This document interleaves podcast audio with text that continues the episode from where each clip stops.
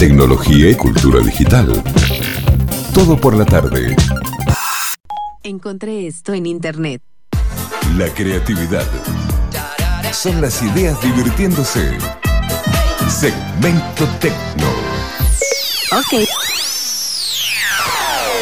Hoy bien temprano lo tenemos al señor Pablo Bannon. Qué gusto tenerte otra semana. Pablo, ¿cómo estás? ¿Qué tal? Buenas tardes. Bien, bien, ¿cómo andan todos por ahí? Bien, muy bien. La verdad, con muchas ganas de, de arrancar eh, esta jornada, con, con lindas charlas por delante.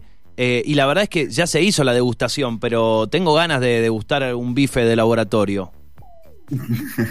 Y sí, sí, sí, bueno, el primero valió como 200 mil dólares Sí. en el año 2012 Sí. y bueno, ahora vale muchísimo menos, ¿no? Así que bueno, en algún momento llegaremos a precios bien de mercado. Tal cual, tal cual, a precios competitivos. Bueno, ¿cómo, cómo te trata esta semana? ¿Cómo viene todo? Bueno, hoy es un día especial porque bueno, hoy viene el día de dentro del mundo de las criptomonedas, vos sabés que la más importante es Bitcoin, pero la segunda y la que tal vez ofrece más casos de uso es eh, Ethereum, Ethereum Sí. en realidad. Eh, y Ethereum, bueno, tiene su primer versión, esto de lo que llaman los forks, que es como que la moneda se cambian los protocolos, se divide, Sí. bueno, ah, digamos upgrades, si se quiere, de las monedas, actualizaciones. Y en esos momentos, bueno, son momentos medios críticos porque las monedas pueden cambiar su valor, porque encuentran más casos de uso, se dividen en dos partes, una vale más, la otra menos, bueno, pasan determinadas cosas, ¿no? En, particular en Ethereum, eh, eh, eh, cuando uno compra un Ethereum, por ejemplo, compra con dólares, esa transacción tiene que ser validada dentro de la red de Ethereum y bueno, eso no es gratis, ¿no? Como todo tampoco es gratis y vale cierta cantidad de, de comisión. Y esa comisión lo que le estaba pasando era que era demasiado variable. O sea, ponele, hacías una, una transacción y te cobraron un dólar, no sé, a los 15 minutos hacías la misma transacción y te cobraban 7 dólares. O sea, que no tiene sentido, digamos. ¿no? Eh, entonces, bueno, parte de la nueva actualización tiene que ver con que eso sea más previsible y que uno pueda ver, o sea, eh, por qué vale más o vale menos tiene que ver con cuán congestionada o no está la red. O sea, como que lo- los mineros que se ocupan de validar estas transacciones están demasiado ocupados porque la red está muy congestionada, entonces ese fee sube muchísimo más y bueno, y sube tanto como que te enterás en el momento.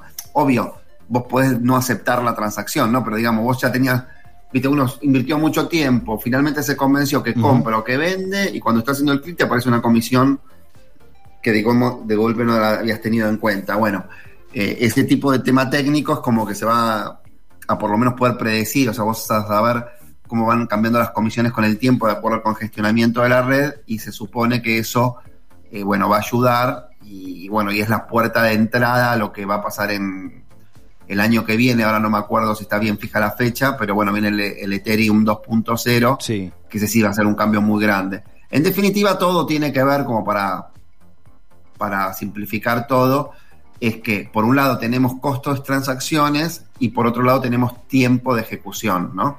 A veces uno paga más por el, por esta, por este fee, por esta comisión, fee quiere decir comisión, eh, porque así el minero me cobra más, pero me la, me la valida bien rápido y uno no quita 20 minutos esperando si la transacción se hizo o no.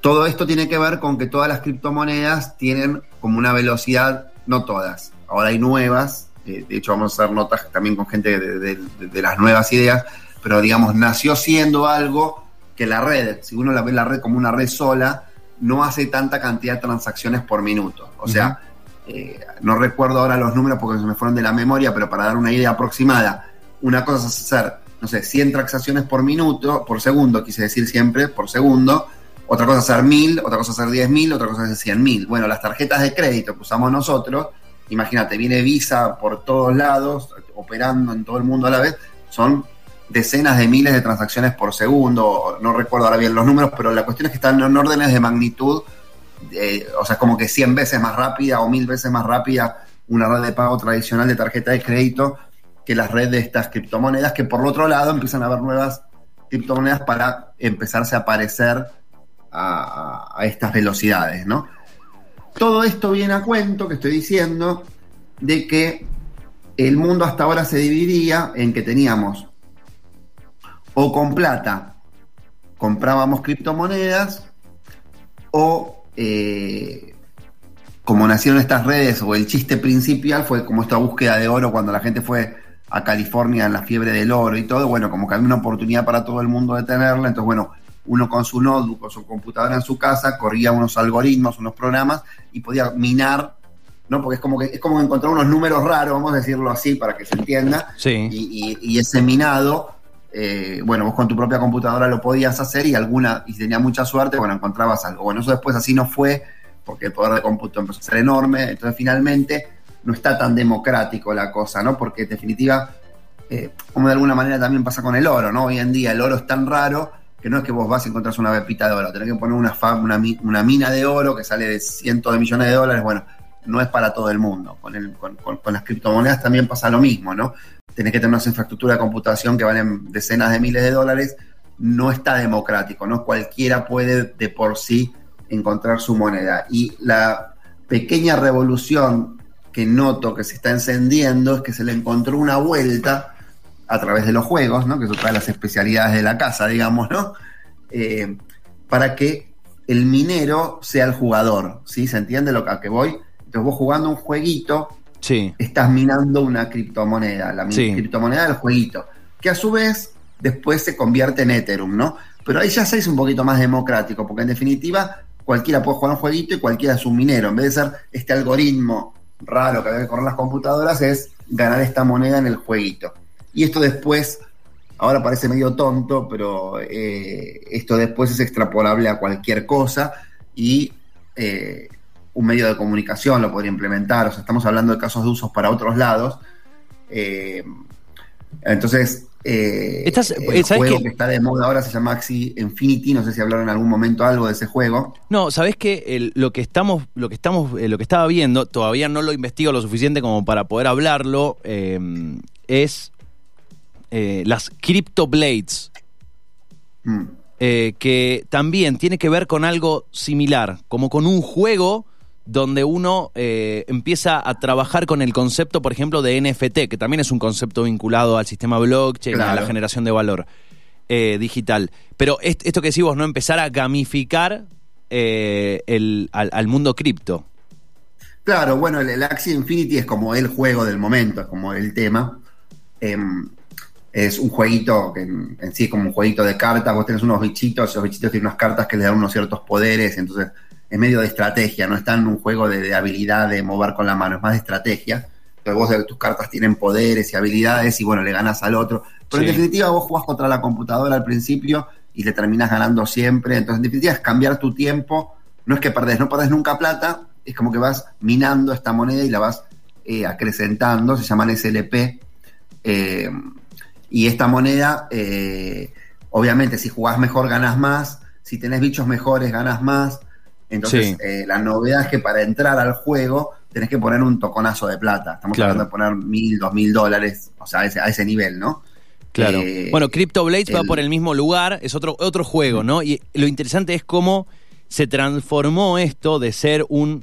Siempre lo interesante, yo me acuerdo de las primeras charlas que teníamos hace unos años hablando de criptomonedas y como vos decías de Bitcoin, que por ahí era la que más se nombraba en un momento, eh, y, la más, y la más vieja además, eh, siempre el tema era cómo hacer que las personas, todas, que no tienen conocimientos profundos en tecnología, entiendan cómo vincularse con Bitcoin. Después empezaron a llegar eh, billeteras y hoy tenemos aplicaciones donde de forma muy sencilla puedes comprar y vender criptomonedas como si tuvieras mercado pago, de forma muy muy sencilla. Lo interesante es cómo apareció esto del, del minar cripto, del minar criptos y Sí. era algo ciertamente complejo. Vos tenías que tener una maquinaria, configurarla, tener eh, conocimientos relativamente técnicos en computación para poder tener todo tu sistema, tu hardware listo para minar, un sistema de energía preparado. Y lograron otra vez, a través de, de, en este caso, de juegos y de gamificar la experiencia, hacer que algo tan complejo sea más sencillo. Claro, entonces como que, que- que jugando vas a, a- tener esta criptomoneda que después se va eh, eh, con las otras, ¿no? Bueno, el, el- el- el- este Axie Infinity está como a lo bestia, creció eh, a un millón de usuarios activos, Sí. entonces bueno, eh, como que están todos ahora con eso. Y, bueno, vas a ver que lo vas a empezar a escuchar. Ahora te lo dije yo, pero lo vas a empezar a escuchar por todos lados. eh, y, bueno, eh, a lo que voy es que para que a veces se habla con nuestro peso argentino también, ¿no? O sea, en definitiva, cuando se habla de- del tema monetario, eh, que no, no emitir mucha moneda, bueno, un tema es si emitís o no emitís, porque la inflación, etcétera, pero el otro costado de la emisión es la demanda de esa divisa, ¿no? Entonces, si hay una demanda, un uso. Entonces, bueno, a ver, vos para la leche, para hoy en día, te necesitas los pesos, tenés que ir al Sí. súper, no, no lo compras con un dólar, lo compras con un peso. Entonces, bueno, si vos tenés una buena demanda sobre la moneda, es como que tenés más chances de poder emitir más sobre esa moneda, porque la gente la quiere, ¿no? Entonces, bueno, las criptomonedas empezaron a ser como una especie de que la gente las quiere como reserva de valor, pero en definitiva no para comprar agua, como reserva de valor. El tema este de los juegos nos está empezando a crear esa nueva dimensión que es la moneda como para comprar leche. En este caso sería para comprar los muñequitos y, Claro. los, y los poderes dentro de los juegos. Pero eso sí empieza a ser un hábito y una cosa que todos los días hay que estarlo usando y todo. Entonces la moneda esa empieza a tener por primera vez, yo creo, porque se- no es que no, ya se podían comprar casas con Bitcoin, pero a ver si se entiende el caso, ¿no? Como una cosa de hábito continuo que todos los días hay que hacer, entonces esas nuevas monedas sí se terminan todo el tiempo utilizando. Entonces empieza a haber una demanda sobre esa moneda. Entonces, eh, esas monedas a su vez hablan contra Ethereum y contra las otras criptomonedas, entonces eso, de vuelta, ya no es gente comprando Ethereum porque la quiere guardar como reserva de valor, porque después si se sube mucho la quiere vender, ¿no? O sea que es como comprar el oro o comprar Sí. un cuadro o etcétera. Estoy hablando que ahora parte de las transacciones que estamos viendo dentro de las criptomonedas sean por, un por una demanda de uso, de caso de uso. La necesito porque quiero comprar un bichito en un juego. No, es que la necesito porque la quiero guardar. Y ese cambio, que estoy diciéndolo así tan sencillo, es disruptivo. Es la primera vez que estamos viendo millones de usuarios activos que le encontraron un caso de uso en lo concreto. Después, que eso sea bueno para la humanidad, no, no estoy hablando de eso, ¿no? Sí, Eh, no, no, no hay una Estoy valoración positiva o negativa. Sí, sí, no, no, no estoy hablando de, de la parte ética, bueno, no estoy hablando de otra cosa, estoy hablando de algo más práctico, ¿no? Es, eh, estamos viendo por primera vez que la moneda tiene una demanda como caso de uso transaccional para gastos corrientes del individuo. Que el, que el- que el individuo haga sus gastos corrientes en un jueguito en lugar de la leche es otro tema, ¿no? No, no, no, no estoy entrando en Sí. eso. Pero una vez que existe esa demanda, eso sí tiene una repercusión económica importante.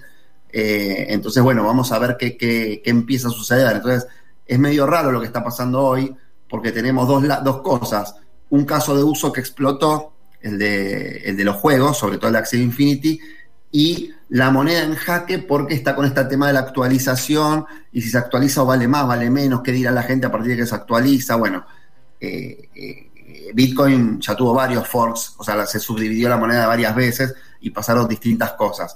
Eh, y todo eso mezclado con la economía del mundo y todo el resto, ¿no? Que es otro orden de complejidad.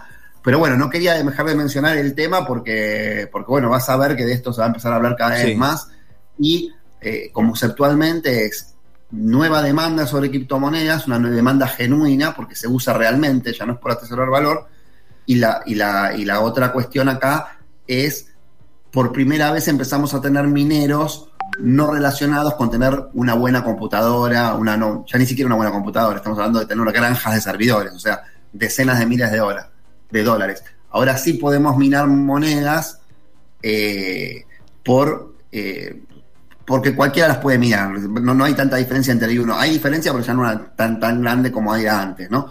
Esto ya alguna vez en el programa nosotros lo contamos, esta idea. O sea, creo que la contamos hace como 5 o 6 años atrás. Mira, cuando estaba Pokémon Go, creo que te lo dije. Qué bueno que era que Pokémon Go Sí. sea un minado de criptomonedas y que en realidad recorriendo lugares vas encontrando criptomonedas, digamos, ¿no? Me acuerdo de esa idea que se me había ocurrido en su momento y, te lo, y te lo bajé como un concepto. Bueno, así de, de- democratizaríamos las criptomonedas porque cualquiera las podría encontrar.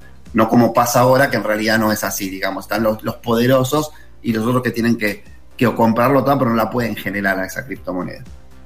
Bueno, es algo, eh, la verdad que no, no, no había metido a fondo, pero ahora que lo traes a colación, me parece que ya le voy a dedicar un tiempito a, investigarlo, junto con este otro juego, este decías Axis Infinity, está también Crypto Blades, digo, hay varios ya ejemplos, y lo interesante de esto es que, de la, como decís vos, de- no es que de la nada, pero digo, aparece, hay un gran boom y de pronto uno la agarra medio corrido del eje, ¿no? Como que tiene que rápidamente ponerse Sí, sí, no, al es, importante. Por ahí la gente escucha jueguitos, no me interesa. Estamos hablando de un caso de uso mundial. eh, o sea, ya hay millones de usuarios. Empezó a ser caso de uso Sí. mundial. En Filipinas empezó a no haber trabajo porque la gente toda se puso con esto y gana más con esto que con su trabajo, entonces la gente dejó sus trabajos. El 40% de los usuarios de, de Access Infinity eran de Filipinas. Bueno, en fin, eso fue hace unas semanas, todo va cambiando con el tiempo, ¿no? Pero, pero, y como vos decís, hay otros juegos también. O sea, lo que es interesante no es tanto el, el juego en sí, sino el caso de uso. Después, bueno, distinta gente empieza a utilizar el caso de uso de distintas maneras. Empezó por los gamers. Yo creo que después van a encontrar otras maneras también. Eh, así que, bueno, vamos a ver cómo pasa, pero digamos, eh, la charla de hoy, digamos, no es una más, algo está pasando. No, digamos, no, tal cual. Algo está pasando, básicamente algo está pasando. Después dimensionar cuán disruptivo es, es medio difícil, pero que claramente algo está pasando, sí. Hoy en día algo está pasando que ya no era lo de antes, ¿no? No era lo de que compro una criptomoneda para guardarla y nada más. Es, otra cual. cosa nueva. Ya lo anoté, ya lo tengo ahí anotado, apartado, está entre los destacados, como para ponerme fuerte a, a leer estos días. ¿eh? Así que ex- excelente, excelente. Bueno, te, te libero, Pablo, sé que tenés que, que partir, pero agradecerte, la verdad está buenísimo que hayas traído el, el tema y como siempre hemos, hemos hecho, a veces hay semanas donde hacemos es- como especiales por tema, en su momento lo hicimos con el arte digital y los NFT, así que bien podemos hacerlo con esto también. Buenísimo. Sí, esto también tiene relación con el NFT, pero no quería meter tantos conceptos porque No, no, se cual. muere uno en la cabeza, ¿no? Sí, tal Eh, cual. era- lo voy a agarrar más desde arriba. eh, y, y porque son demasiadas siglas, ¿no? Pero bueno, eh, eh, conceptualmente, para que todo el mundo lo entienda, hay maneras ahora de, de- de generar criptomonedas sin eh, que simplemente porque uno está con un jueguito jugándolo. O sea que, que- que- que- y, y bueno, y eso es algo nuevo, digamos. Querido, un gran abrazo y nos encontramos la semana que viene. Que tengas linda tarde. Dale, un abrazo para todos, gracias. ¿eh? Chau, chau. Allí pasaba el señor Pablo Wannon, como cada semana, en su espacio de ideas e innovación. Tecnología y cultura digital. Todo por la tarde.